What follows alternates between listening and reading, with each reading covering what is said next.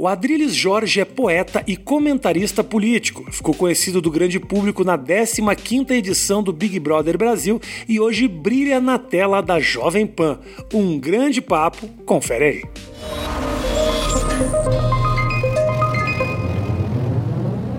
Minha careca tá aparecendo? Não. Tem certeza? Vou fazer um implante, vou ficar igual o Você tá ficando careca? Tá ralo aqui. Você gravou ó. ele falar que tá ficando careca? Não, não tem problema. Eu tô ficando Que que tá careca. acontecendo, tá Adriles? ralo aqui no frontispício do meu Deixa eu ver, cabelo. levanta, levanta. Nunca. Você acha que depois pra, pra voltar é uma desgraça? Você passa- Eu demoro duas horas colocando o Fazendo cabelo a pra... cortininha. Não, eu, eu passo pra frente e faço uma coisa assim ligeira pro lado pra achar que eu não tô disfarçando, Eu entendeu? entendi, eu tô vendo. No, no meio dos Ralo. cabelos eu consigo ver que tá Fica ficando ralo. careca. Aí eu ganhei o Rogério Morgado, ex-gordo, Hum. me conseguiu um implante de graça. Vou ficar igual o Neymar com aquele Mas esses implantes às vezes caem, não funciona não é pra todo mundo que dá Não, certo. cai e depois volta. Eu já, já, já, já Eu tô ficando um pouco também, eu tô... Não, você tá cheio de Eu tenho muito cabelo, mas olha aqui, ó, tá vendo aqui, ó? Tem- Olha onde ia meu cabelo. Você consegue ver uns pouquinho? Não, quando a gente é jovem, adolescente, vem até no meio da testa. Agora tá entendeu? subindo aqui. Eu já vi esse negócio de implante já. Não, uma, uma entradinha é bom pra dar um certo charme intelectual de senhor Então, maduro. o grisalho dá o charme. Você tem só esse grisalho de, de Mas, mora- ô, ô- Você tem só o grisalho de morador de rua, não te ajuda em nada. Não, mas Rafinha, note bem. Eu tô com mais de 40 e eu gosto ainda das mocinhas com, com a, com a car- carne tenra de 20 Cuidado. anos. E, o- e, o- e o- e o cuidado. grisalho espanta Já tive na Ilha de novas. Barbados alguém que deu problema exatamente com esse negócio das mocinhas. Não, não é pedofilia, é maior de 18. Eu peço identidade, pode ficar Você tranquilo. pede mesmo? Você já pediu alguma vez? Tipo, você é muito novinha, me garante que você tem 18? Não, eu nunca fiz isso, mas eu já fiquei no pós-BBB ah, com a menina que ela tinha um 1,82. Ela tinha quase que a sua. Não, você tem 2 metros. Ela Ah. tinha 1,82. Ela me falou: tenho 17 anos, tem problema? Aí eu corri, eu fiquei com medo. E de 14 a 18 é Mesmo se você não tivesse menores. corrido, você aqui não ia admitir que Eu você. dei dois, do- dois ósculos nela, mas depois eu corri. Falei, não, não, meu bem, espera a maioridade, por favor. Calma aí, você tá me admitindo que você saiu com uma mulher de 17 anos. Isso é uma manchete. Não, isso é sedução de menores. Adriles já saiu com menores. Sedução de menores de 14 a 18, desde que ela se sinta violada e queira te processar. Talvez agora, vendo essa entrevista, ela queira me processar sabendo que eu dei aspecto jurídico, um, um prospecto jurídico pra ela. E agora, como é que eu fico nessa entrevista, Matheus? Me ajuda aqui. Não é pedofilia, 17 anos. O Caetano Veloso ficou com a Paulinha O lá Caetano com 13. Ninguém nem pergunta pra Era ele. um, outro, era um outro momento, era uma outra época. Anos 80 era sedução de menores e era, era atentado ao pudor violento. Por que ninguém assim. pega no pé dele, então? Porque ele é uma vaca sagrada da mídia brasileira. E você não é, Adriles? Eu não, Você todo teve- mundo me rapa, você todo esteve, mundo me sacaneia. Só um pouquinho, Adriles. Você esteve no Big Brother, o programa com maior credibilidade da história da televisão brasileira. Eu acho que o Big Brother é um palimpsesto. O que que é um palimpsesto? É um quadro com várias camadas. Ele tem uma estética pop adolescente idiota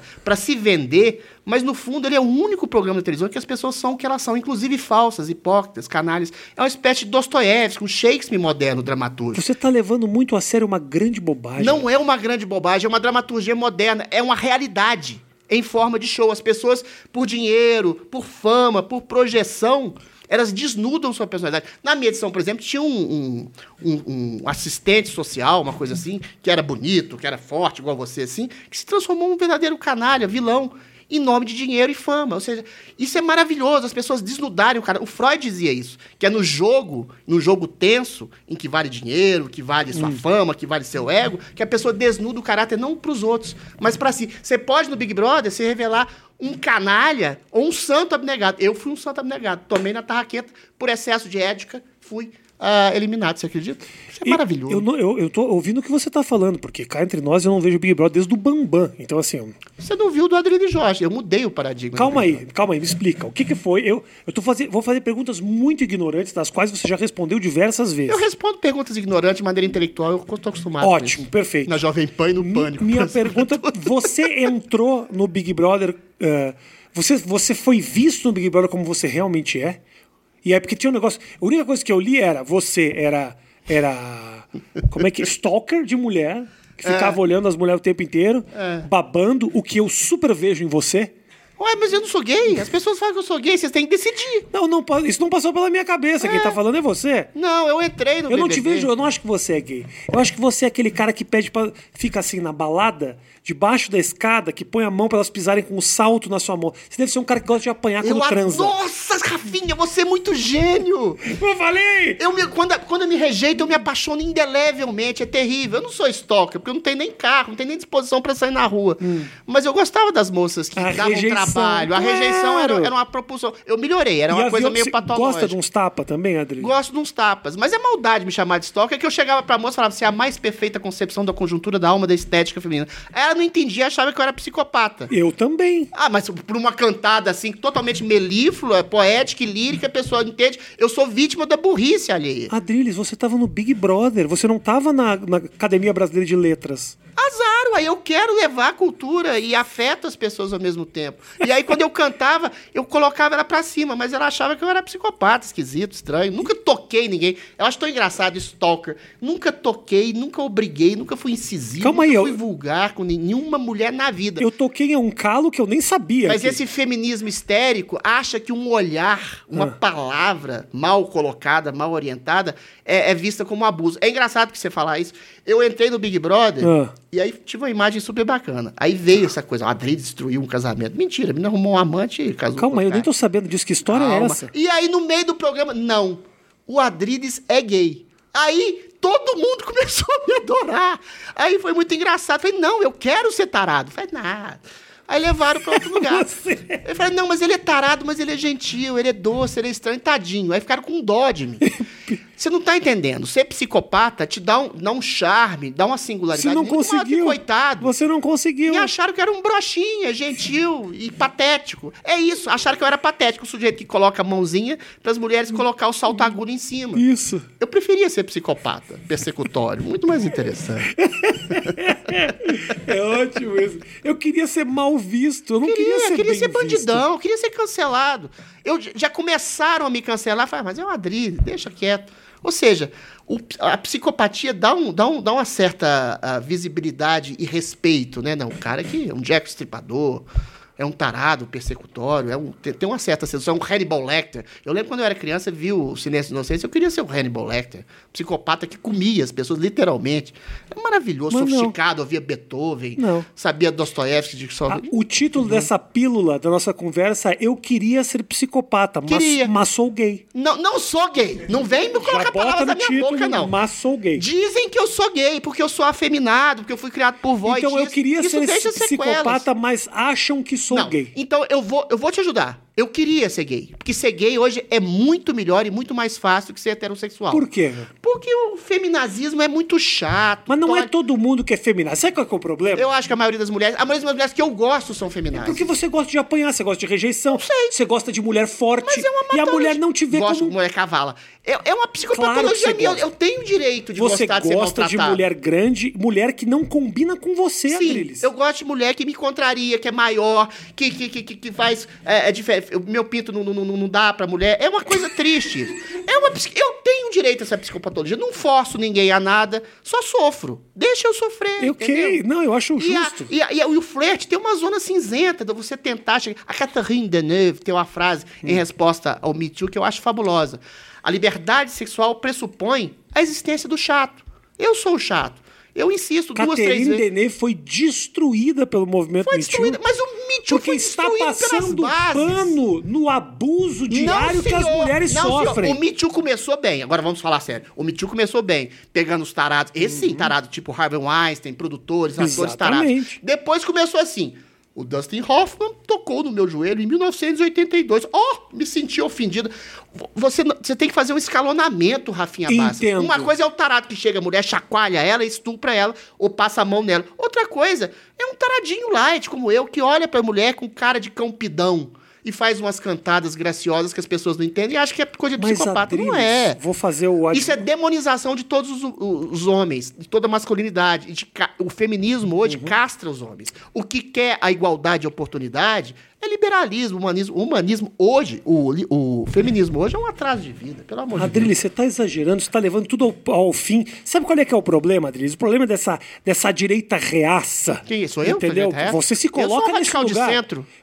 tá bom. Eu sou ultra progressista sexualmente. Isso nem existe na Jovem Pan. Começando por aí. Que é isso, o. Joel Pinheiro da Fonseca? Não, o Joel direitaço também. Thaís veio aqui. Oyama, Thaís Oyama Rea- japonesa. todos reaças. Demitiu dois, demitiu o Constantino e o Paulo. Então deixa eu te falar uma coisa. Deixa eu te falar, não tem problema. É teu microfone, você leva pra casa depois.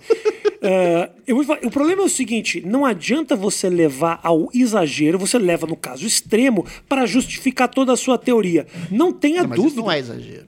Não tenha dúvida de que no é que o histérico feminismo tenha seus exageros. Mas é um movimento justo. E esse negócio de que o olharzinho pidão, ele, é, ele não é igual ao estuprador, meu é, querido, não. eu também acho que não é. Mas, bem. extremamente. Homens pidões e sensíveis podem ser agressivos, indelicados e abusivos. Esse Podem olhar ser. seu que você. Aquela olhadinha que você dá pra bunda que tá passando, acabou isso. Ah, cara. não, sinto muito. Ah, não. Você quer Acabou. criminalizar. Olha o feminista Não falando. tô. Você não pode criminalizar. Não tô criminalizando. Você tá calma. cri- não, Eu pois tô é. cri- não acho que tem que ser Exato, crime. mas esse é que é o problema eu do não acho que feminismo. tem que ser crime.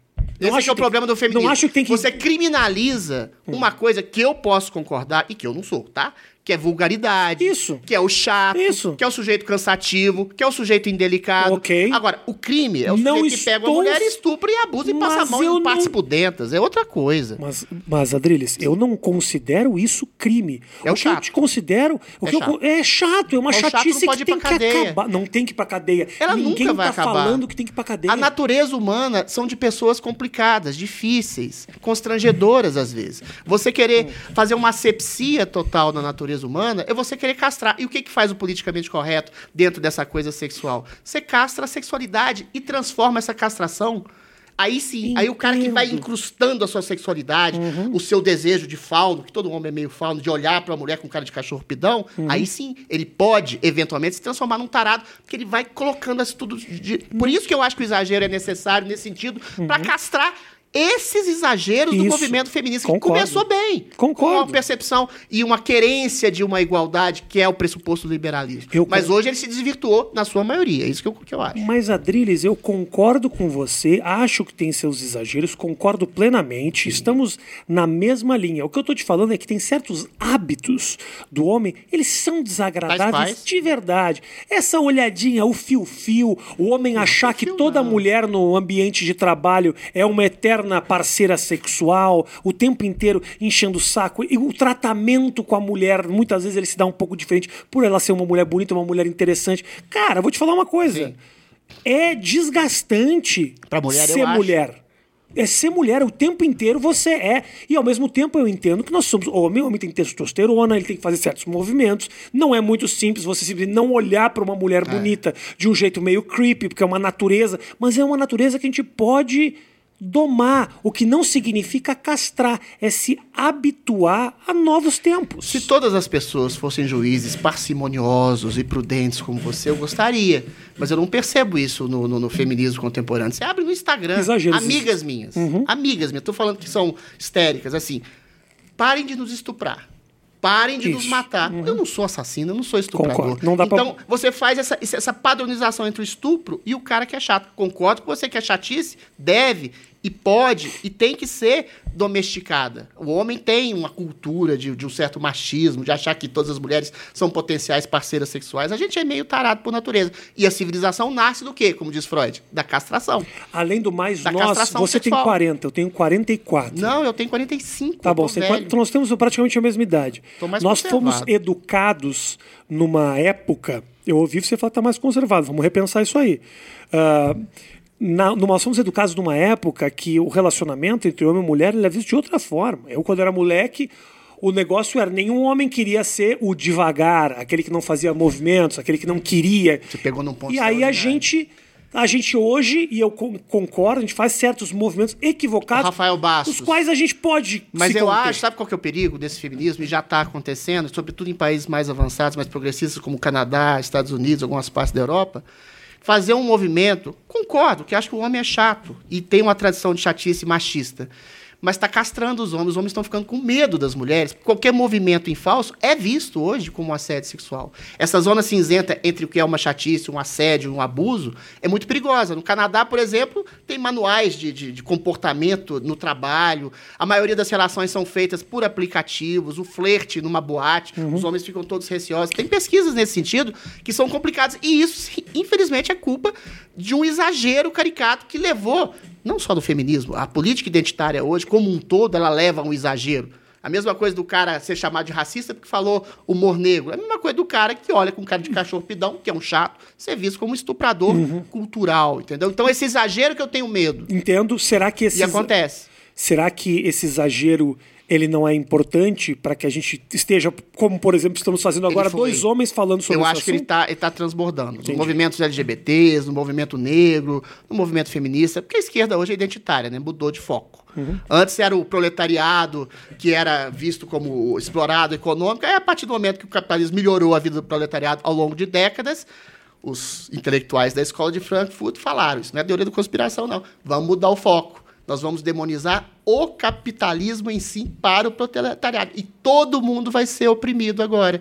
Toda minoria é gay, é mulher, é negro, é aleijado, é o feio. O feio sou eu, não chegou na minha parte ainda. Então você cria um, um dissenso, uma divisão social nesse sentido, baseada em questões justas a princípio. Ninguém é idiota dizer que os negros foram oprimidos, que as mulheres foram oprimidas, que não os gays foram, foram oprimidos. oprimidos. Todos foram. Sim. Evidente. Não, sim, achei que. Isso é histórico.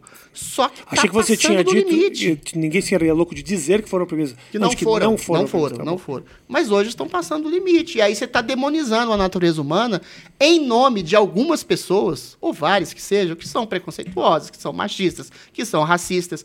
Só que aí você cria termos como racismo estrutural, que eu detesto esse termo. Fala que o brasileiro é intrinsecamente racista pela exclusão social. Não é. Racismo, por exemplo, é você discriminar alguém pela sua cor, pela sua etnia, de maneira direta e objetiva. Isso é raro no Brasil.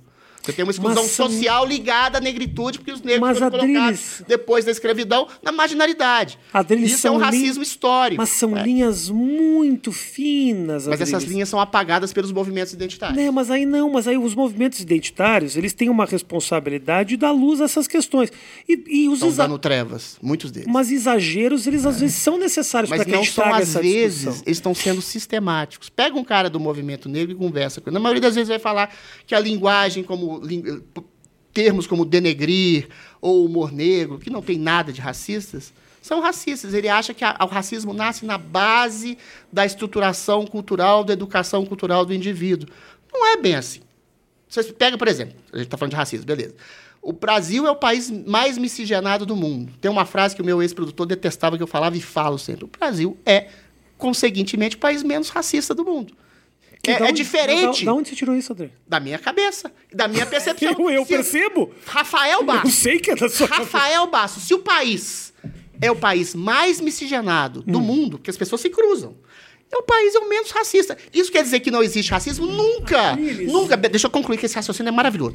É lógico que existem pessoas racistas no Brasil, como existem homicidas, como existem sequestradores e estupradores. É a mesma coisa que dizer, o Brasil, porque há sequestradores, estupradores uh, e homicidas, é um país homicida. É o mesmo engano, entendeu? Você, quando você criminaliza toda uma sociedade em sua estrutura, você privilegia, quem comemora são os verdadeiros criminosos. É lógico que existem preconceitos arraigados em você, em mim, em todos nós. Mas eu não vou dizer, não vou deixar movimento negro ou qualquer pessoa dizer que eu sou racista. eu não acho que você é racista. Nunca vi você. Me você... equivocado. Eu não, não. acho, acho equivocado quando você fala que o Brasil, por ser um país miscigenado, ele é menos racista é que os outros. Mais miscigenado do mundo. Mais miscigenado, ele é menos racista é menos. que os outros. É menos racista que o Alabama, menos racista que a África do Sul, menos racista que a Dinamarca. Todos esses países são etnicamente dominantes. Você vê pela cor da pele, Rafinha Bastos. Você vai no Alabama, o cara que é preto é muito preto, o cara que é branco é muito branco. Aqui é todo mundo pardo, que cria mais pois confusão é. ainda. Quem que é negro no Brasil? Todo mundo é cafuso eu aqui. Eu entendo, Adri. Adri, você tem muito mais conhecimento do que eu e eu tô entrando num lugar que eu só posso perder. Entendeu? Então, é, obviamente, você tem. Você, mesmo falando bosta, você fala com uma vontade tão grande que eu, com os meus argumentos medianos aqui, não vou conseguir combater. O que eu te falo é: tenho amigos negros e convivi a vida inteira. Joguei basquete, que a, o- na É, quadra de basquete não tem cor. Se o cara tá mais perto da cesta, se o cara vem contra você, não importa se você é cinza, preto, branco, amarelo, nada. Então, assim, a minha vida inteira, os meus amigos sempre foram. E eu não tô aqui pra dizer, ó, eu já tive amigo negro, por isso eu posso falar isso. Não, não é isso que eu tô fazendo. O que eu quero dizer, eu já vi muitas vezes esses amigos, eu moro no Rio Grande do Sul, que é um estado com poucos negros, eles serem É o estado menos miscigenado do Brasil. esta- um- um- talvez um dos menos miscigenados, É, mas assim, menos. Brasil. Você fala que o Brasil não é um país racista, eu vi, eu vi sistematicamente na vida dessas pessoas sendo excluídos, objeto de piada, no dia a dia um tratamento pai dizendo não quero que você eh, tenha filho com uma negra porque eu não quero um filho, um neto moreninho. São Perfeito. coisas que a gente ouve Rafael, pra caralho nesse país. Você é semi-idoso como eu. eu Semi-idoso. também vi cenas racistas. Eu lembro que eu tinha um parente mais velho que era mulato. Eu tenho sangue negro na família. E ele era racista. Era uma coisa de piada. Existia o racismo fenotípico e ainda existe, só que em muito menor escala. Por quê? Aí você diz uma coisa que Por quê? eu concordo. Por- Aí você diz uma coisa. O exagero desses movimentos Agora deixei você falar porque você está concordando comigo. não, não, tô concordando. Fala. O exagero desses movimentos raciali- racialistas, ou identitários, feministas, que seja, em algum grau, em algum momento da história, foi necessário. Só que aí é uma percepção minha. Nesse momento em que a gente já tem uma maturidade racial maior, embora exista sim uma associação à cor da pele à pobreza por causa da exclusão histórica dos negros, esse sim é um tipo de racismo, racismo não estrutural, mas socioeconômico. E, mas esse racismo fenotípico melhorou e melhorou muito. A gente nunca teve no Brasil, como tem nos Estados Unidos, uma política segregacionista clara. Mas, claro, você tem razão. Existiu racismo fenotípico, sobretudo com, a- com a- com o negro mais retinto no passado. Hoje também existe, mas em muito menor escala, exatamente porque eles empurraram esses movimentos identitários para a quebra dos preconceitos. Hoje, hoje, isso virou uma bandeira histérica de muitos movimentos. Daqui a, daqui a 20 anos, você vai ser um homem grisalho, inacreditavelmente Com cabelo com cabelo, fazer- é, fazer implante. estranhíssimo, que você só vai ter cabelo no lugar do implante. É só aqui, vai ficar tudo E careca. você vai olhar pra trás e entender que o, o exagero desse momento também foi importante na luta contra o Não racismo. é, eu acho que. Sabe qual que é o problema hoje? Que Eu acho que tem que exagerar e acho que, Não, e vou dizer mais, destruam todos os carrefures. se é que tem plural essa palavra. Você quer entrar nessa história? Eu não acho que foi necessariamente racismo aquilo. Me explica por que, que eu vou te dar a minha, o meu Ué, ponto de vista. Você que tem que explicar por que que foi racista. Olha, primeiro, a gente Uhum. está diante de um sujeito que foi brutalmente assassinado. Uhum. Nada justifica isso, tá? Mas ele tinha um histórico imenso de violência. Ele batia na mulher com cabo de vassoura. O que, que informa- informação que os seguranças não E aí, tinham. e aí, tudo bem, mas naquelas imagens você vê o cara sendo indelicado com a mulher, você vê o cara dando um soco no segurança, eles reagiram e reagiram de maneira animalesca, Uhum. reagiram de maneira homicida. São homicidas, são assassinos e merecem ser presos por isso. Mas não há nada que corrobore a ideia, pode ser que seja verdade, que eles tenham agido daquela maneira porque são racistas. Posso- aí sim, posso- é uma complicação. Pode ser que eles sejam racistas. Mas não há nada, nenhum elemento. Eles reagiram a um homem que estava sendo violento e grosseiro e vulgar ali, de maneira homicida, de maneira animalesca, de maneira baixa. É importante dizer isso, daqui a pouco deturpa o que eu estou falando. Mas colocar o elemento racial ali dá problemas por quê? Aí o Carrefour faz uma política, nós temos uma política inclusiva, racial. Não é esse o problema. O problema é que eles têm seguranças que eram péssimos, que eram violentos, que eram agressivos, que eram mal formados. Tá vendo? Quando você desloca o problema para um problema que talvez possa existir, você deixa de sanar o problema real. É esse o problema dos movimentos identitários que às vezes se equivocam e colocam racismo onde ele não existe e colocam, não deixam a gente resolver os problemas reais que existem, como no caso do Carrefour, que é a questão do, do, do segurança mal treinado. Você gostaria de ouvir o meu lado maravilhoso dessa história? Eu quero profundamente. Vou te explicar. Eu sinto que não tem como eu ou qualquer um afirmar, não tem como um ser humano afirmar que aqueles seguranças eram racistas antes daquele episódio. Eram caras que tratavam mal os negros, nem nada disso. Não tem como, é impossível. Ninguém conhece o dia a dia daquelas pessoas. O que eu te falo é que no momento que começa a violência e começa a agressão, não para pelo fato dele ser negro, pela impunidade de imaginar que aquele sujeito era um marginal. Então, assim, talvez eu fosse tomar dois, três tapas daquele segurança se eu tivesse agido daquela Se você forma. fosse negro, você não tomaria, é isso você tá querendo dizer. Não, se eu fosse negro, eu teria sido surrado Sei, até a morte. Isso é uma especulação. Eu tô te dizendo, quando no momento que a violência começa, e talvez eu fosse mal preparados, entendo perfeitamente. Agora, isso não é justificativa para, no momento que a situação tá controlada, eu dou um passo a mais, porque aí vem um ódio e principalmente vem um sentimento de impunidade. Eu digo assim, ele, ele sabe que ele tá impune cometendo um crime Mas desse. era só pela cor da Porque pele? aquele homem é negro. Essa é a pergunta. É a única informação que aquele cara tem. É a cor da pele. Naquele ele momento. mal vestido. Naquele momento que ele, ele vê- parecia ser uma pessoa mais pobre. A cor negra poderia ser uma percepção de que o cara era mais pobre. Aí eu concordo com você. Mas é uma hipótese. Você não pode afirmar categoricamente que foi racismo. Mas você pode afirmar você categoricamente. Pode afirmar que não é. Pois é, mas então por que, que as pessoas estão afirmando que é? E Essa que é a questão. Me diz uma coisa, Essa que é quais a questão. quant- Você pode afirmar uma coisa que aí a gente vai Uhum. se conciliar. Aquelas pessoas eram monstros.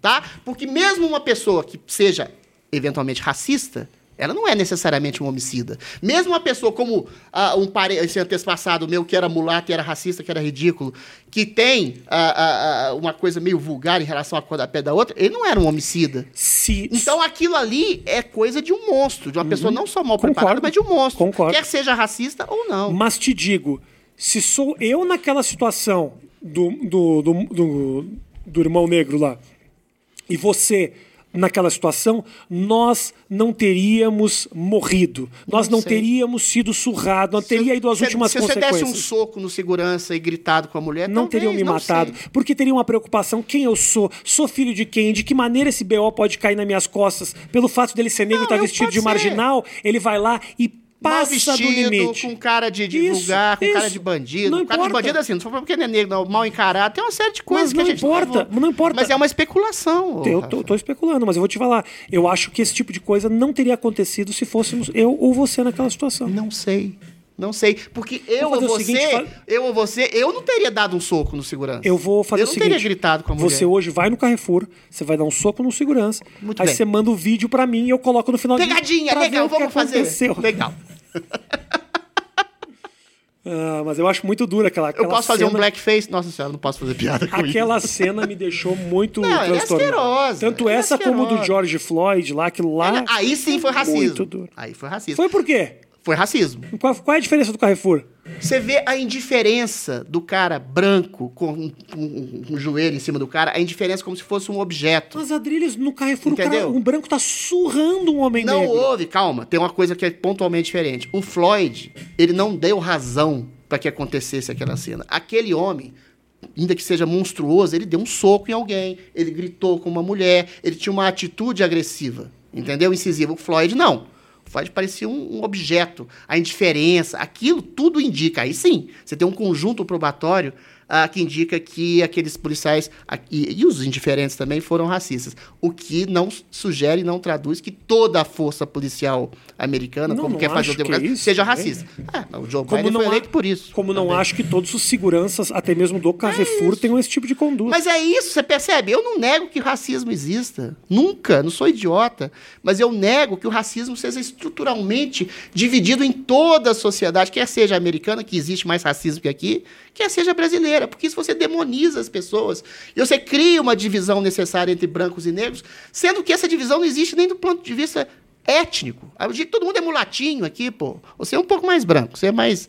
Enfim. Eu, não, eu tenho um. Não, eu- eu tenho muito, muito sabe que, sabe o que me deixa confuso, Adrilles? O que você... Você é vesgo, eu não sei se você tá olhando pra câmera ou olhando pra mim. Eu se sou decide. ligeiramente vesgo. Eu tenho. Você não pode falar mal de mim. Não tô falando mal. Calma, você vesgo, não pode não. falar mal da minha estética, porque eu sofro de uma, de uma síndrome de Duane. Depois você coloca Duane lá Que no que é Google. isso? É uma má formação genética que causa uma paralisação no nervo óptico. Eu não consigo olhar. Ó, fiquei vesgão. Aham. Eu não consigo olhar para a esquerda com esse olho. Ele paralisa. Aí eu sou um falso vesgo. Esse olho vai, esse olho não vai. Entendeu? E aí torna um olho menor do que o outro. Eu sou, na verdade, um cara muito bonito. Pela síndrome de Duane, eu tenho limitação da minha beleza. E como eu sou portador de uma síndrome, quando você me chama de feio, é a mesma coisa você pegar um cara que tem síndrome de Down e chamar de retardado. Se me chamar de feio pelas regras do politicamente correto, eu processo. É falta de. é discriminação. Eu não acho você feio, eu só acho você vesgo. Você me acha sexy? Com a minha Eu- vesguice, isso não acha que é uma coisa meio interessante? Adriles, você acaba de me dizer eu gosto de mulher e não sou gay. Aí você vem com esse tipo de assunto. Isso atenta contra toda a tua Você causa. está sendo homofóbico. Não. Eventualmente, um homem pode achar o Eu outro não tô sendo homofóbico. Se você for gay, Eu você- te acho. Eu, Você eu vejo tem- você é um cara grandão. Provavelmente tem um pênis um pouco maior que o meu. É sensual. Mas eu não sinto atração por você. Não tenho vontade de fazer coito com você. Mas eu te acho um homem bacana, bem Pela aparentado. medida- Meio velho, mas tá legal. Pela medida que você fez na hora que você falou do seu pênis, eu não acho que precisa de muito pênis pra ter maior do que o seu. Ele- Quando você for citar o teu pênis, você fez uma. É, uma, é outra diferença entre nós, caucasianos, e os negros. Ah, o nosso pênis é um pouquinho mais miudinho, mas tem a teoria do encolhimento. No frio, ele fica mais encolhidinho. O do negro fica é, é robusto de todas as formas, sabia disso?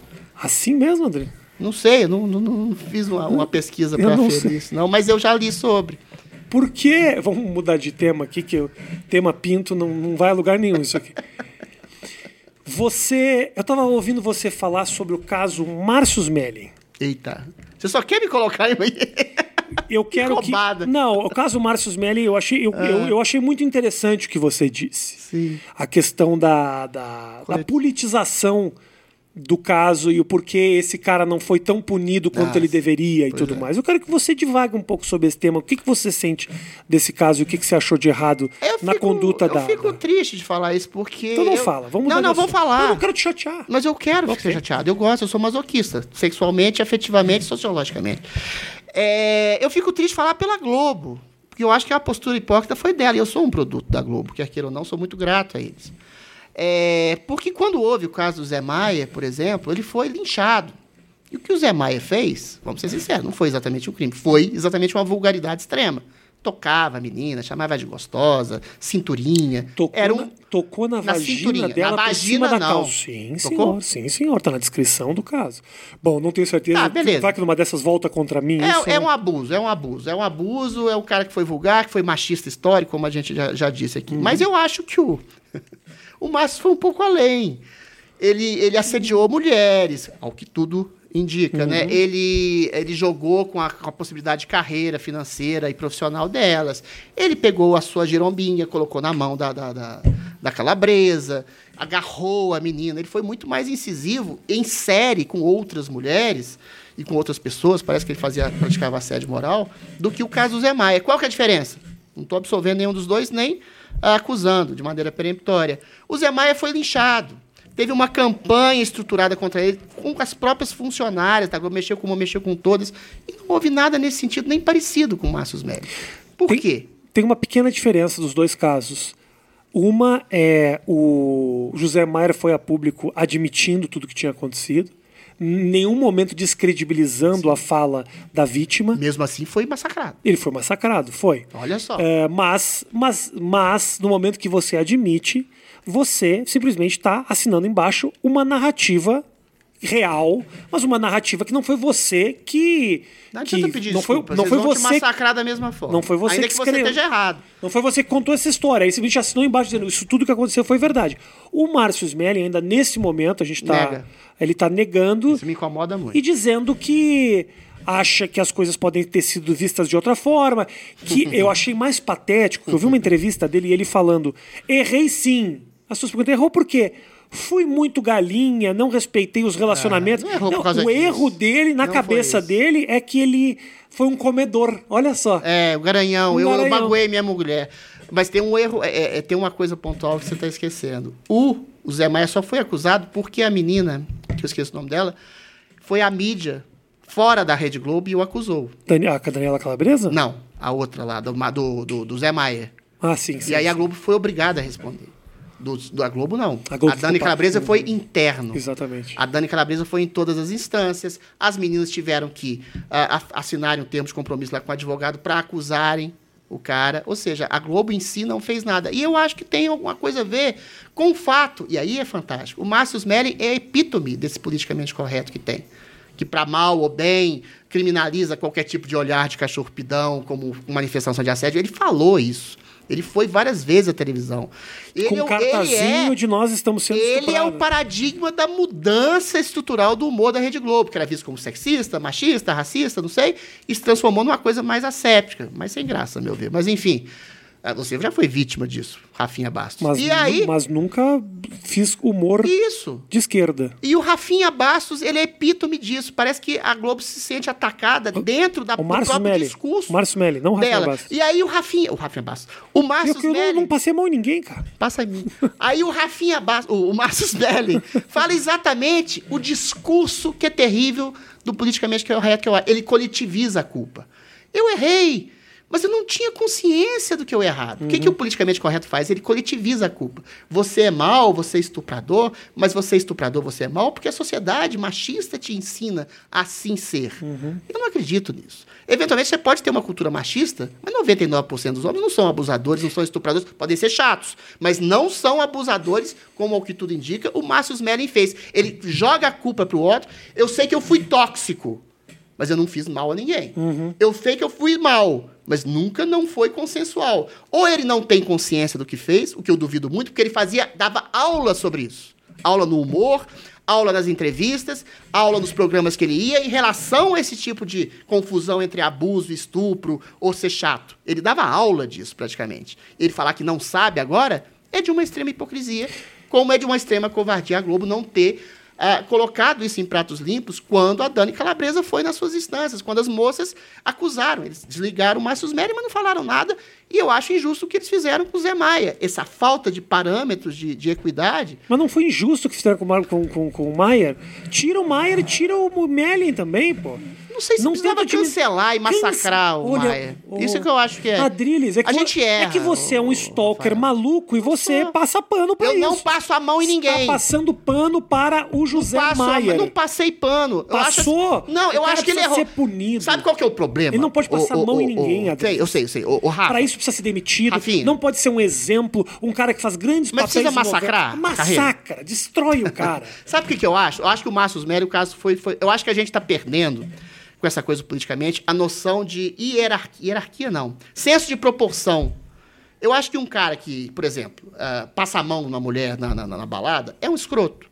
Merece ser, ah, ter, ser, ser ofendido, merece ser criticado, aliás, merece ser cancelado em alguma medida, mas não merece ser massacrado por toda a vida como um sujeito que faz abusos em série, que faz chantagens, que, que, que, que assedia mulheres, que estupra mulheres. A gente tem que ter um grau ah, de estruturação do nível de culpa. Senão a gente culpa todo mundo por qualquer coisa. E isso é a base da cultura do cancelamento. O Adrilles, que é, um, re- que é um carente que olha com cara de cachorro pidão, Não, não, que gosta de mulheres aí. que o rejeitam, que faz cantadas esquisitas, é o mesmo do Márcio Messi que Não. põe a giromba na mão da Dani Calabresa. Calma aí. É, eu tô fazendo um exagero formal. O seu exagero, Pra muito, expor, pra, muito. pra expor um ponto. Nós- Mas é isso que o politicamente correto Mas faz. aí nós estamos falando de níveis muito diferentes. O Adrilles e o Márcio Smelling eu vejo um, um desnível. de Mas o José Maier e o Márcio Smelling. Eu não tava lembrado vejo da mão muito na, desnível. na, na, na, Passou moça. a mão na moça, cara. Que isso? Isso é, um gesto. Entendeu? Eu, eu entendi o que você está falando e concordo. Realmente, pode, pode ir no próprio Estados Unidos.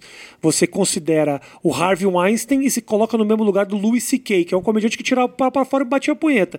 Uma coisa é você prender as pessoas em sala e estuprar elas. Outra coisa é você ser um idiota. Ainda assim, um gesto extremamente escroto, que é o que o Mas Louis isso acontece fez. o tempo todo, você Mas- percebe, Rafinha? Na internet você vê os Sim, cancelamentos. sim.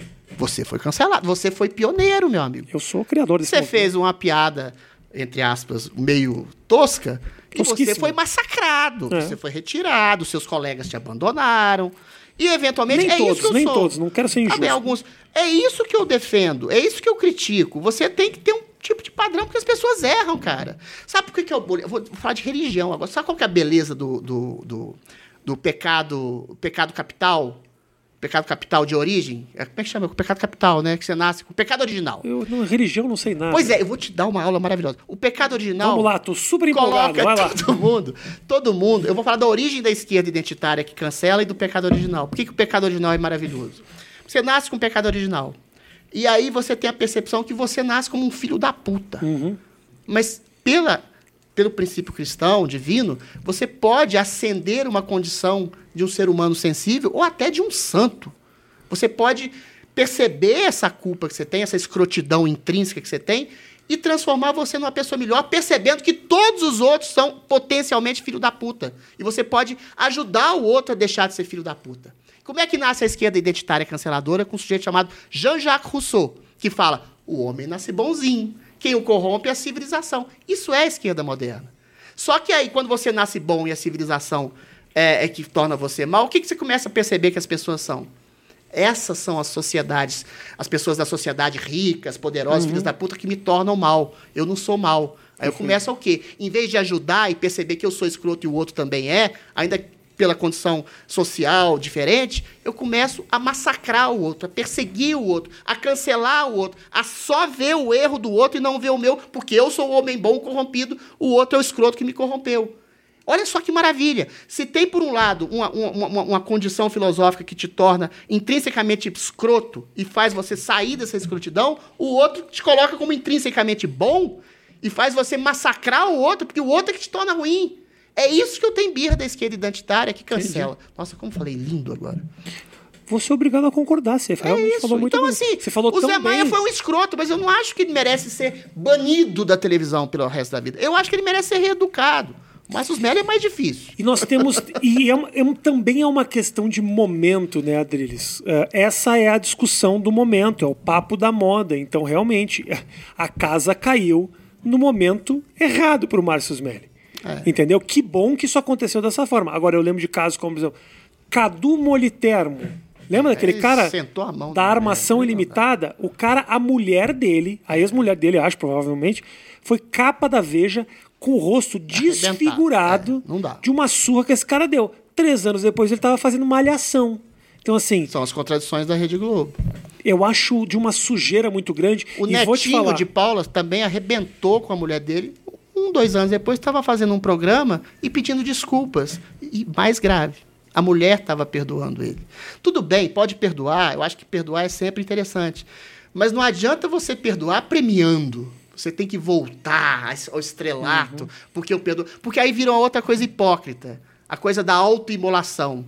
Um humorista amigo seu adora falar: eu sou um racista em desconstrução, eu sou um homofóbico em desconstrução, eu sou um nazista em desconstrução. Quem fala isso? É um humorista em desconstrução Fala também. é. o menino lá, o Ruivo, o. o- como é que chama? A Porchat? É o Fábio Porchat. Ele acha que ele é um preconceito. E é essa, ruivo. e essa autoimolação é ruivo, faz dele um santo. Eu não sou racista em desconstrução, não sou nazista em desconstrução. Eu sou um cara bonzinho que erra pontualmente. Agora, dizer que eu tenho uma coisa ruim, intrínseca, um preconceito que é eivado dentro de mim, isso é ser hipócrita. É o cara falar que todo mundo é da mesma forma estuprador, da mesma forma abusador, da mesma forma machista. Não é assim. As coisas são, são Será diferentes pontualmente. Ainda que a gente tenha o pecado original de nascer meio escroto e tentar ver o erro do outro e o nosso erro, tentar comungar pra gente melhorar. Mas será que de repente isso que você me disse agora, de que a gente nasceu meio escroto, Sim. não é um pouco o que o Porchat diz, do tipo, essa escrotidão Sabia faz que você ia com- falar isso. É, tal- talvez faça com que eu toma pequenas atitudes que me coloquem eh, de maneira machista, que me coloquem na- frente do mundo de uma maneira um pouco racista. Não que esse cara seja um criminoso como aquele que merece ser preso, mas como um cara que tem costumes que ele precisa mudar. Eu concordo com você, só que eu acho, Adelis, que muitas vezes a gente pega esses casos isolados para justificar toda uma teoria. E de repente que o Fábio Porchat... casos isolados? Não, por- você está me falando do Porchat. É. Pra mim é um, é um caso isolado de um comediante que resolveu se assumir como um, um sujeito com falhas. Entendeu? Não quer dizer que ele Só seja que racista. É o que ele está dizendo. Porque é muito grave, não sabe tá por quê? Eu sabia que você ia responder isso, você é um cara inteligente. Obrigado. Porque o racismo... muito orgulhoso. Bota na câmera aberta. O tá racismo, muito é uma coisa, o racismo é uma coisa muito ruim. O racismo é você denegrir a imagem de alguém, você diminuir, você impedir, você cessear a maneira de uma pessoa ascender socialmente ou se relacionar com você, exatamente por um preconceito tosco, por o cara ser negro, o cara ser vesgo, o cara ser careca, coisa do tipo. Um preconceito de origem. E assim, o racismo é uma coisa horrorosa.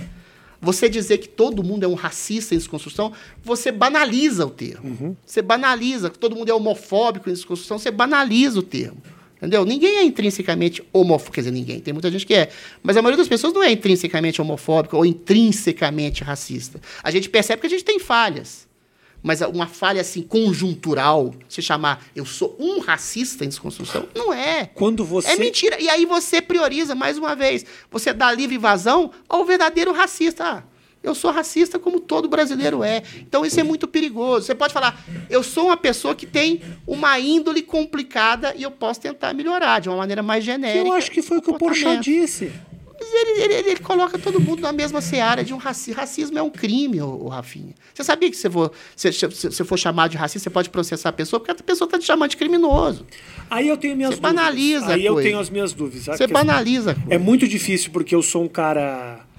Ah, eu sou um cara extremamente contra qualquer tipo de atitude racista ou homofóbica, mas eu considero que a criminalização abre, um, abre umas possibilidades de injustiças tremendas. Desde que o racismo seja Já considerado que, como tal. já que todos nós somos ah, seres humanos que estamos aprendendo a deixar de ser racista, a deixar de ser homofóbico, no momento que isso é criminalizado, que isso se torna crime, muita gente pode ir para a cadeia sem necessariamente ter esses sentimentos, são apenas equívocos que você Depende comete. do que, que você considera como sendo racista. Se eu disser pra você, Rafinha Bastos, você tem humor negro, você tá. Eu tô sendo racista? Mas por isso que eu tô te falando que para mim nada Então, de- assim, esses, esses limites entre o que é ser racista e você ofender, desaforar, cercear a liberdade Você considera. cor. Vou- eu, fui Não tentar, é- eu fui não é tentar um- formular um raciocínio É e isso, me é perdi. me perdi. falou. O que eu quero dizer é o seguinte: você acha que o racismo tinha que ser crime? É criminalizado. Ele tem que ser. Desde que, desde que ele seja estruturado como racismo real. Racismo é você humilhar, ofender, desaforar, cercear a possibilidade de ascensão social, deixar de se relacionar. De se relacionar, não, é até uma liberdade sua. Ou seja, o crime é bater numa pessoa negra porque ela é negra. Ou seja, é um crime de ódio. O problema é que, mais uma vez, tudo hoje, falar de crime de ódio, é visto como uma questão ideológica. Isso tem nas redes sociais. Fugindo um pouco do negócio do racismo, se você fala, por exemplo, sou terminantemente contra o aborto, é um assassin- assassinato. Ah, não quero saber. A mãe está tá matando uma criança. Isso pode ser, segundo um princípio progressista, discurso de ódio. Mas pode ser, segundo um princípio mais conservador, um, simplesmente justificativa da vida humana. A pessoa tá, você está matando um feto, você é um assassino. Ah, existe um problema de saúde pública, ah, ricos fazem aborto, os pobres não. O cara vai falar, tá, sou fucking what? Você está matando um feto da mesma forma. Aí sim é uma questão, tá percebendo? De ponto de vista.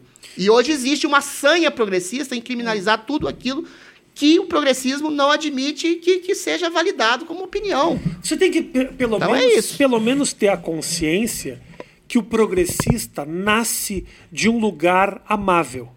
Ele lá, ele, ele lá nasce de um lugar agregador. Ele quer simplesmente que todo mundo seja respeitado da mesma forma. O conservador não? Quando você é. ah, não, eu acho conservador não tanto. Desculpa, mas eu acho que Eu não. acho que mais, sabe por quê? Eu acho que não tanto. Então, eu vou te explicar por que que eu Liberdade de mais. mercado, ah, governo enxuto, essas merdas liberais Ah, conservadoras. você gosta de estadinho Não, não, não, não, não. inchado, Não gosto, não gosto. Eu sou super a favor de um Estado mais enxuto. Agora, quem é que. venezuelano, de cima pra Não, não, baixo. não exagera. Olha você indo no legal, extremo. legal, legal. Não é isso que eu tô não, falando. Então, eu vou te falar uma coisa. O que eu tô te falando, deixa eu só acabar minha teoria aqui. Eu falo muito. Você fala pra caralho, impressionante, mas tudo bem. Aqui é uma conversa, uma entrevista, caralho. O que eu quero te dizer é o seguinte, eu acho. Bom, vai lá, fala. Não, não, eu acho que o progressista, o conservador, vou te transformar em conservador agora. Ah. É um progressista esclarecido. Porque o progressismo, a eu não sou mestre. tão. Eu não sou um pouquinho, só um pouquinho. Você é Desculpa te- conservador. Eu não sou tão ah, progressista quanto Você é você reaça, imagina. você é. Quando eu tenho um conservador na minha frente, é eu costumo ser um pouco mais Quem progressista. disse que eu sou É, conservador? mas ele não é. Não. Eu, eu te- o conservadorismo é uma tentativa. Eu acho que é melhor ter uma vida monástica, Ah, com a mulher, isso. com filhos. Mas eu sou tarado. O conservador clássico, o verdadeiro conservador, é aquele que é cético, que desconfia, inclusive, dos próprios instintos. Eu desconfio de mim o tempo inteiro. Porque eu acredito em pecado Mas você tem que desconfiar. Você é um poeta que É. brilhou na televisão fazendo poesias e vai pra Jovem Pan e, a- vira um A reaça. poesia, a poesia nos libera da nossa mediocridade. O grande poeta é o medíocre que quer ascender para além da sua condição. Eu posso ser um reacinha na Jovem Pan, mas sou um poeta na tentativa, assim como sou um conservador na tentativa. Voltando a, a conser- Conservadorismo. o conservadorismo Te é interrompi, seguinte, desculpa. É um progressismo esclarecido. A linha mestre do progressismo, sobretudo o progressismo contemporâneo, é a ruptura.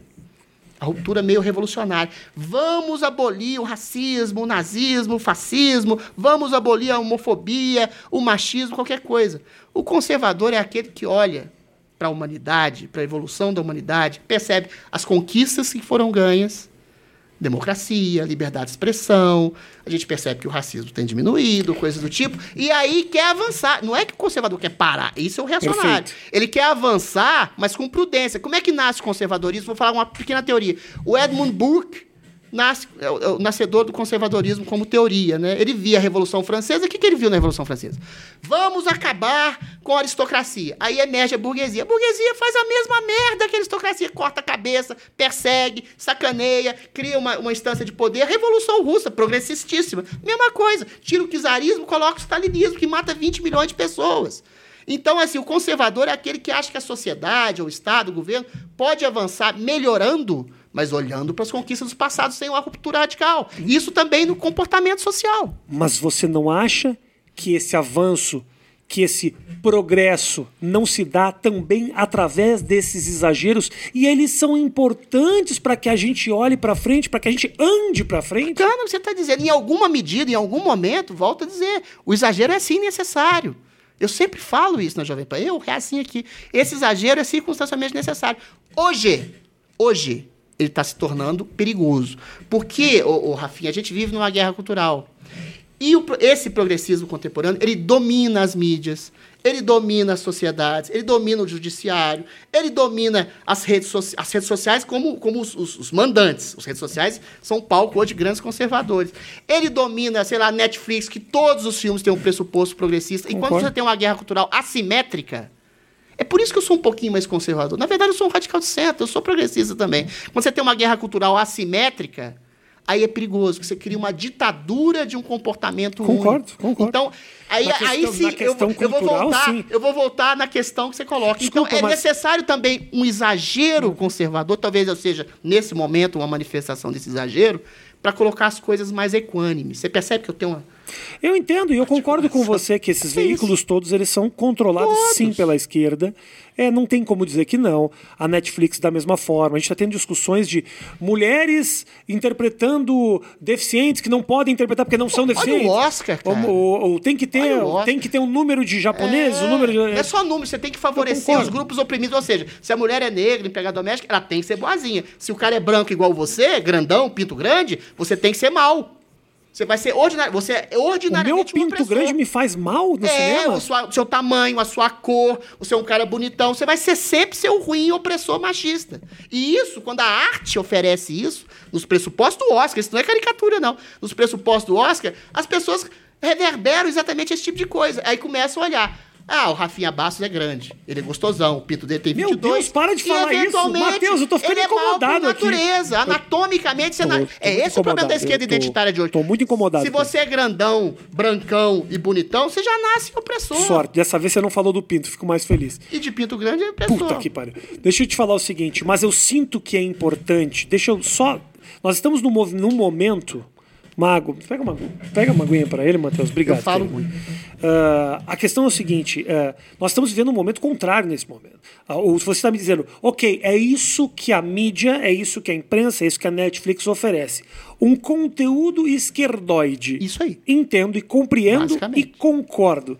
Do outro lado, você tem um movimento gigantesco de negação a esses princípios progressistas, ok? Importantíssimos para as discussões, onde a gente fala de racismo, onde a gente fala de feminismo, e do outro lado você tem um movimento contrário, bolsonarista, entendeu? Louco, maluco, exagerado, menos, que não tem absolutamente razão nenhuma, entendeu? Os homens, eleitores ou uma população desesperada para não viver a tal da ditadura do politicamente correto. Quando você bate nessa tecla, você dá vazão a esses malucos que estão em casa agora com seus perfis fakes. Não, mas aí é uma questão de entendimento. Mais uma vez a gente volta no exagero.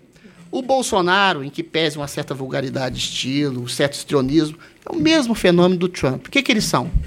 Sintomas do exagero do politicamente correto. Sintomas do exagero Não do progressismo. São apenas de uma sintomas. pessoa, do sujeito que quer demonizar a família, do, do, da parte do movimento feminista mais histérico, quer demonizar a masculinidade, que acha que todo mundo que fala por qualquer linguagem, qualquer piada de mau gosto é, é homofóbico, é racista, é fascista. O Milor Fernandes, o, o entrando Rafael, sua seara, Rafael. Rafael Bastos. Eu sei que você chamava. O Milor Fernandes tem uma frase maravilhosa e, e, parece uma coisa banal, mas é maravilhosa. Eu não quero viver num mundo, numa sociedade, em que eu não possa fazer piada de mau gosto. Concordo. Entendeu? A piada de mau gosto é a questão do- da liberdade de expressão que pode sobrar sempre. Você pode ser um pouco vulgar, você pode ser um pouco asqueroso, um pouco é o, é o olhar do cachorro pidão, é a piada da loira burra. Essas coisas podem ser, inclusive, censuradas de alguma maneira, mas não podem ser criminalizadas e taxadas e perseguidas como crimes. E é isso que estava acontecendo Eu com o politicamente correto. E é isso que causa a ascensão de figuras como o Trump, como o Bolsonaro, que são, em grande medida, o extremo oposto disso. O extremo oposto disso, entendeu? A pessoa que faz uma piada escrota, é, machistóide, a pessoa que é arrogante, a pessoa que é grosseira, que é vulgar, sem necessariamente ser uma pessoa criminosa. Então, para chegar a um nível de equanimidade, eu não sei se a gente vai chegar agora, se vai chegar num, num- num radicalismo de centro, mas a gente está num momento de adolescer, de crescimento, de conjunção, de uma guerra cultural que eu acho extremamente importante, ainda que seja assimétrica, chegar a um ponto de convergência. Isso é, so- isso é socrático, cara. Tese, antítese e síntese. O que é a tese? É um conservadorismo? O que é a antítese? É um progressismo? Você chega a um consenso em algum momento. Há que ter essa conciliação. Mas, por enquanto, não tá uma vai, guerra. mas não vai ter. Porque não existem figuras que estão tentando buscar o vou encontro. me candidatar Mas você- presidente. Entendeu? Não tem.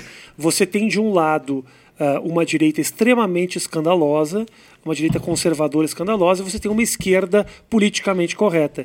E as figuras políticas. Identitária, sobretudo. e, e as figuras políticas e figuras da própria imprensa estão se valendo cada vez mais dessa diferença para agregar público e ganhar dinheiro com isso. Só que eles ganham dinheiro, a imprensa, a mídia, as empresas ganham com exatamente o politicamente correto e as políticas identitárias. Aí que tá mais outro problema da, da guerra assimétrica. O que aconteceu? Mas não ontem? vai se encontrar Com um- o Sleeping Giants. não o vai Sleeping ter- Giants vai lá na página do Olavo de Carvalho, ele pode falar coisas que você discorda, mas vai na fonte de renda dele e ter- permite e não permite que ele ganhe dinheiro. Não vai lá na, na página do Jones Manuel, da Folha de São Paulo, que fala que o- é normal um cara que, que, que, que- mata 20 milhões de pessoas, porque o genocídio é algo progressista legal, e vai falar que ele está fazendo discurso de ódio.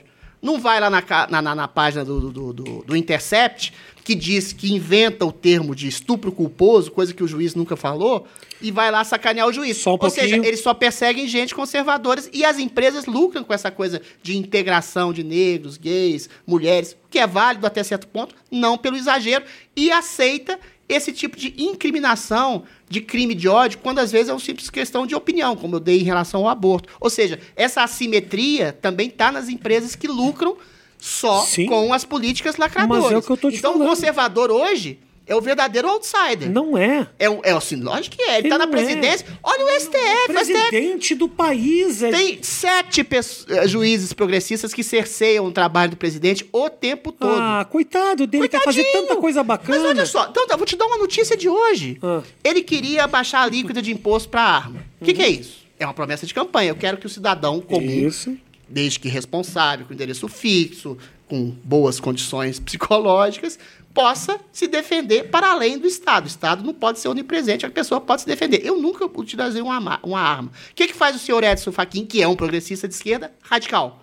Cerceia. Não, isso vai causar insegurança. Aí você vê a história. O que causou insegurança antes dos anos 90, que tinha mais maleabilidade no porte no porte de armas, você tinha menos índice de homicídio. Começou a explodir homicídios depois que cercearam o direito às armas. É um fato inconteste. Aí o Edson Fachin, que é um cara de esquerda, cerceia uma prerrogativa do presidente. Mas ele cerceou, tempos atrás, a possibilidade da polícia entrar na favela, de fazer operações.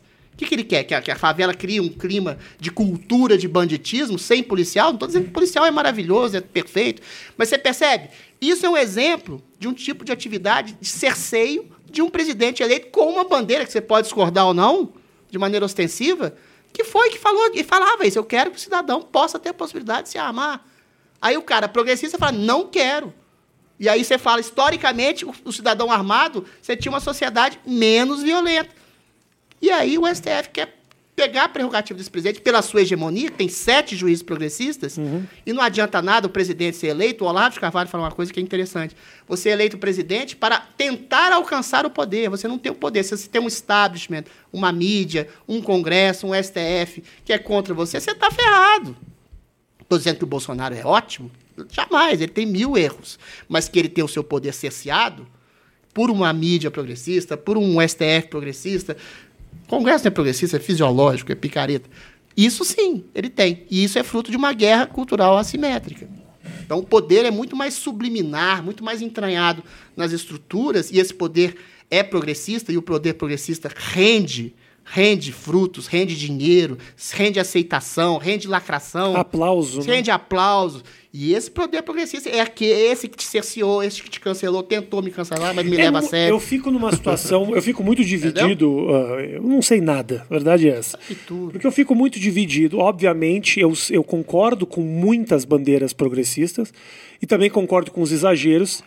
E eu, e eu concordo também que o Bolsonaro fica com as mãos amarradas, obviamente, por não conseguir, às vezes, atender os anseios de uma população conservadora é. que elegeu ele. É. Então, assim, eu sou minoria, porque esse cara vai se reeleger. Então, talvez o Brasil Sim. tenha mesmo que dar uma guinada conservadora para ter, ter os seus Você interesses historicamente, atendidos. Pode ser isso que, que, que tenha sido. Eu acho triste, só não, isso. Não, é, não é triste. Quem disse que ser conservador também é tão ruim? Você é conservador, não, você é conservador casado, eu filho. sou, mas não é isso. Eu tô falando Porra, sei lá, sei lá. Eu não, não gosto muito da Talvez figura. seja um sintoma a necessário. Do, do a gente tem presidente. que ver a história em, no, no, aspecto mais amplo. O Bolsonaro esteja. Não, não é que ele seja um mal necessário, mas é um exagero necessário nesse momento para que as pessoas possam se conciliar mais, progressistas e conservadores, radicais de centro, para um caminho do meio, um caminho mais afinado, há uma moderação. Bolsonaro não tem respeito nem dos próprios conservadores, Adriles. Depende de quem seja. Não tem, Mas não tem. Perdeu, perdeu apoio pra caramba, até, até daqueles que estavam do seu lado. É um homem louco que decide com a própria cabeça, que se aliou ao centro agora há pouco para poder manter poder. Ah, não, não mas então, isso é algo que esse cara combateu desde o começo da história política dele, como na busca pela presidência, e agora porque pede apoio vai se aliar com os Temer e o Sarney da vida. Apoio a, a, questão da a premissa do Bolsonaro, ele ganhou sem partido, sem nada. Sem, ele ganhou como uma figura que se colocava contra o establishment.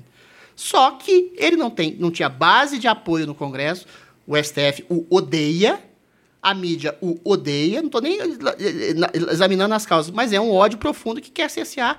A, a, a, você lembra do Projac? Ele não, já foi, você que vota em Bolsonaro é nazista, é fascista, é racista, é machista, etc.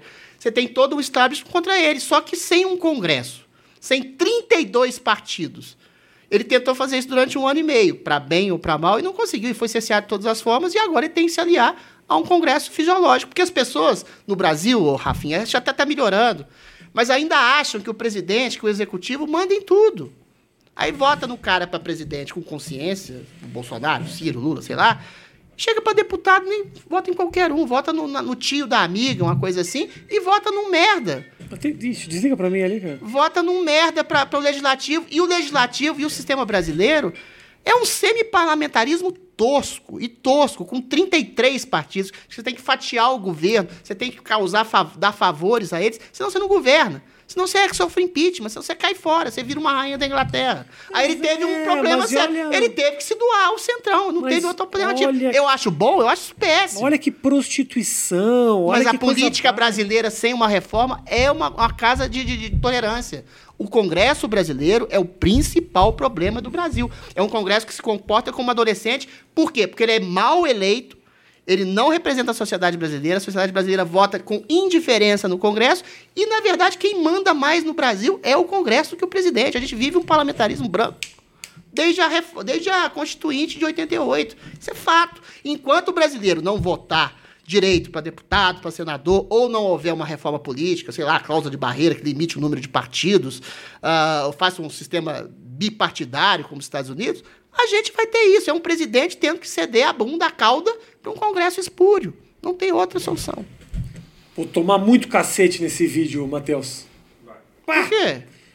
É, Você está sendo quase conservador. 80% das pessoas que. Não, não pelo conservadorismo, pelo contrário. Pelo fato de eu ser mais. Uh, é, pelo fato de eu ser mais conservador e não, e não estar refutando tanto. Eu sou um radical de centro. Por, e muitas pessoas que vão assistir a, a, esse vídeo, com certeza são pessoas que te conhecem e gostam de você. Primeiro que vão reclamar muito que eu estou interrompendo os raciocínios do Adriles, o que, aliás, eu acho que mais pessoas deveriam fazer, porque o Adriles fala que assim, ele começa falando hoje, ele acaba na próxima quarta-feira. É um negócio incrível. Pessoas que não conhecem o Adriles. Mas tem um lado meu, eu te confesso, Adriles, que fico, eu fico muito dividido. Politicamente fico muito. Você fica encantado. Eu comigo, gosto. Não, com você não. eu sinto que As nós. Eu, me, me dá nos nervos a questão. E eu acho que você combate essa ditadura do politicamente correto com muito afinco. E eu acho in- interessante. Foi uma turma que foi mexer bandeirinha contra mim. E às vezes eu concordo com eles também. Então eu fico num. Eu preciso de diálogo. Bom, ser humano. Pra Ser poder humano é ser entender. até Você tem que ter, perceber a complexidade das coisas. A gente concordou na maioria das coisas aqui, você vai perceber. A questão da necessidade da- da- da- do exagero. E o. combater o preconceito. Então eu vou te trazer mais um tempo. Tem tempo para mais um tema, Matheus? Temos? Nós não temos limite. Você nem sabe o tempo que nós estamos aqui. Estamos com uma hora e três. Uma, ah, uma hora, tá bom. Temos mais um pouquinho então. Tá certo. Aborto. Você estava falando do aborto, quero saber qual é a tua posição a respeito desse tema, que eu acho um tema incrível para debater. Acho absolutamente simples. Até dois meses de gravidez, você tem ali um embrião. O embrião é um amontoado de células que está em processo para se transformar num feto. O embrião não é um ser vivo ainda. Até, sei lá, nove, dez semanas. Isso é uma questão biológica. Eu acho que ninguém fala sobre isso, eu acho um absurdo. Questão biológica, além e ética também. Até 10, 9 semanas, eu sou favorável ao princípio de um aborto. Que não é um aborto. Você não está abortando um feto. Agora, um feto tem cabeça, tronco, membros. Já tem o que se chama os cientistas de senciência, uma semiconsciência, é um ser vivo. Se é uma questão de saúde pública, se é uma questão, como a gente falou, ah, ricos fazem, pobres não fazem. É um ser vivo. Se você mata um feto, você está matando um ser. Aí que me incomoda nas, nas abortistas, nas feministas, que falam assim: ah, mas é uma semiconsciência. Tá, então você chega para uma pessoa que tem paralisia cerebral, dá um tiro na cabeça dela. Porque é uma semiconsciência também. Você, você, fala uma pessoa de síndrome de Down, dá um tiro na cabeça dela, que também é uma semiconsciência. Não adianta. Síndrome de Down não é uma semiconsciência, feto, cara. Tá, é uma consciência. Exagerou, não quero que não Perdão, quero- perdão. Não pra- cancela, não. pra Errei. mim, não. Peço desculpas. Tô- tá ótimo. Peço desculpas. Tô falando assim, uma pessoa que tem um problema mental qualquer, tá? Pra não falar. Falei mal aqui, falei mal. É uma Problema questão de- mental também tá ruim, Adri. Não, problema mental até eu tenho, cacete. Então Puta não, não posso te dar um tiro na cabeça. Então é isso. Então, um feto que tem sem, sem ciência, que não tem ainda uma estruturação mental ah, rígida como eu, como você, quer dizer, eu não, coitado.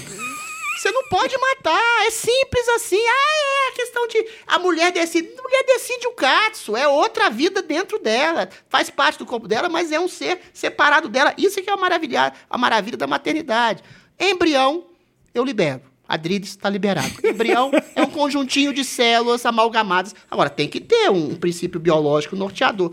Agora, vou te perguntar uma coisa. Pergunta o que você quiser. Por que, que fazem tanta campanha pro aborto e não fazem campanha é, é, é, anticonceptiva, de uso de camisinha, de, de sei lá, Se de faz muita seguinte? campanha faz disso, nada. se faz As pessoas muito. têm sanha. Pelo... É só ter uma educação Se sexual faz melhor. muita campanha disso. Ô, se você trepar, você vai ter um filho indesejado, você vai destruir tua vida. Você com 15 anos, você vai virar pai e vai ficar uma bosta. Entendeu? A menina também. Faz uma campanha pelo uso de preservativo. Mas não é tão simples assim.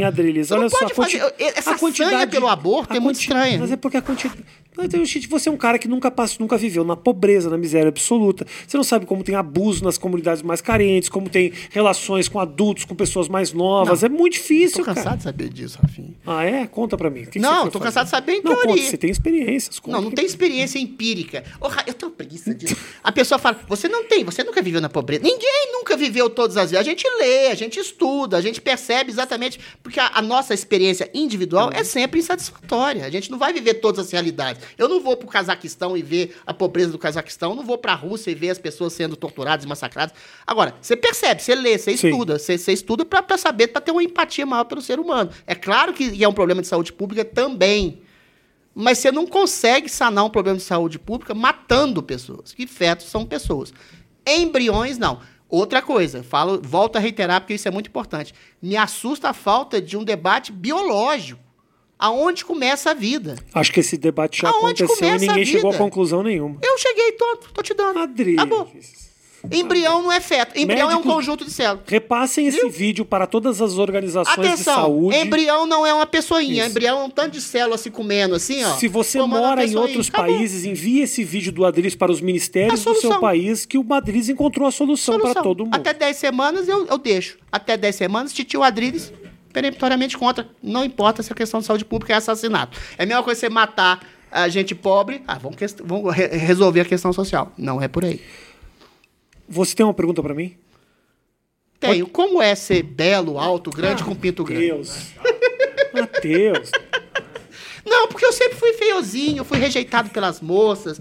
E eu, e eu assim. Mas você é poeta, olha Pois só. é, mas é isso que me deixa triste. Eu, eu sou, eu sei do meu potencial, eu sei que eu sou extraordinário. Mas aí eu fico triste quando a como moça. assim? Eu sempre ficava triste quando a moça me rejeitava e ficava com um cara grandão, pintudo e bonitão como você. Eu sentia uma inveja terrível. Então você remete à minha adolescência. Eu sou teu bullying. Você é meu bullying. Entendi. Você é meu bullying. Mas como assim? Você nunca teve sorte? Não tem, tem muita mulher que fala, ai, como ele é fofinho, que Ah, amor. tem, mas eu sou paranoico, eu, eu foco. Tem gente que chama foco de obsessão, assim, no meu caso. E aí, não sei, a minha vida sexual é afetiva, é meio esquisita. É É, a única coisa que eu gostaria de ser. Eu tô esperando ter uma grande fama, ganhar um Nobel, para que mulheres fiquem a meus pés. Os meus fãs são todos de 86 anos, de senhoras casadas e homens com cara de policial que chegam para mim e falam assim: você é a nossa voz. Aí eu acho estranho. Aí eu concordo com você. Eu acho que eu tô focando errado. eu sou poeta, pô! Adrilles, não. A pior coisa que tem... é nossa voz. Falei, ai meu Deus. Adrilles, quando... A verdade é o seguinte, não adianta nada você ficar o Nobel, nada disso. Elas não vão ficar aos meus pés? Manda, por que você quer que elas fiquem até os pés? Você precisa de uma bela de uma mulher. Ah, não, tudo bem. Pra te colocar no lugar, pra te dar tranquilidade, pra que você possa voltar pra casa e abraçar e beijar, se sentir Então eu amado. vou ser progressista agora. Aí eu vou te deixar triste. Ah. A atração sexual dura 3, 4 anos, a paixão dura 3, Porra, 4 Pe- anos. Virgínia! Depois você vira amiguinho. Virgínia! Ah, depois vira amiguinho. Tudo bem, aí eu acho bonito. Testosterona. Altos níveis de testosterona Aí eu acho ajudam. bonitinho. Aí sim, meu lado conservador teórico fala. Depois você vira pai de família, vira amigo da mulher, vira irmãozinho, vira Só criador se de você filhos. quiser. Vira... Ah, não, não, Adrilles. 10 anos comendo a mesma mulher, ninguém tem tesão. Sinto muito. Desculpa. Não tem. Você tá olhando pro cara aqui e faz isso com prazer. Você acabou de casar. Não, não, não. Eu fui casado durante 13 anos com uma atividade. Quanto tempo durou sua vida sexual Opa, ativa? até o final do casamento. Ah, duvido, eu dou. Juro pela minha vida. Você pensava só nela, focava o nela? que é só. uma boa. Não, isso aí ninguém faz. Calma. tá indo longe demais. Mas uma vida sexual interessante pra um casal de mais de 10 anos transando duas vezes por semana, não tá Enjoa, maravilhoso? mas não tá enjoa. maravilhoso? Duas mas vezes por depois semana? tem que trocar. Pra 13 anos? Esse que é o problema do casamento. Eu não troquei, eu fui trocado. Eu, teria, eu estaria lá até agora. Eu Você foi estaria- largado? Eu estaria, fui Ai, abandonado. que legal, que bacana. Não sou só eu que sofro. Veja só. Ai, nós dois somos um fracasso na vida, nessa vida amorosa. Não, mas você arrumou outra. Mas isso que eu tô querendo dizer, eu acho assim, meu lado progressista, pra não falar que eu sou reaça. O casamento é uma instituição maravilhosa, conservadora, porque o amor é conservador. Porque eles colocam como a base da tessitura social. É muito bonito você ter um homem e uma mulher que criam filhos, que geram vida, que dão atenção, cuidado. Agora o tesão vai embora, cara. Depois de 4, 5 anos, vira irmãozinho. Aí você tem que ficar amigo. Aí você tem interdependência financeira, afetiva. Você tem interesses socioculturais. Você gosta dos mesmos filmes. Vocês vão aos mesmos lugares. Você tem os mesmos amigos. Mas o tesão vai embora. E tem gente que não abdica dessa libido. E aí, o que acontece hoje? Se antes você tinha, nos anos 50 até os anos 60, um pouco, você tinha obrigação quase que social de estar casado, Hoje é o primeiro esboço de problema, você cai fora. E qual que é o problema? Sempre vai ter esse problema da perda do tesão ou de uma falha de comunicação que eventualmente vai fazer com que você vá para outro lugar. Aí citando o Bauman, que é o autor progressista, são as relações líquidas. Ao primeiro esboço de problema, você cai fora. Só que sempre vai ter problema. E o bonito do casamento é você cultivar a sua capacidade de amar aquela pessoa cotidianamente. Você reinventar esse amor. Mas é difícil para burro, porque o tesão, acho que vai embora.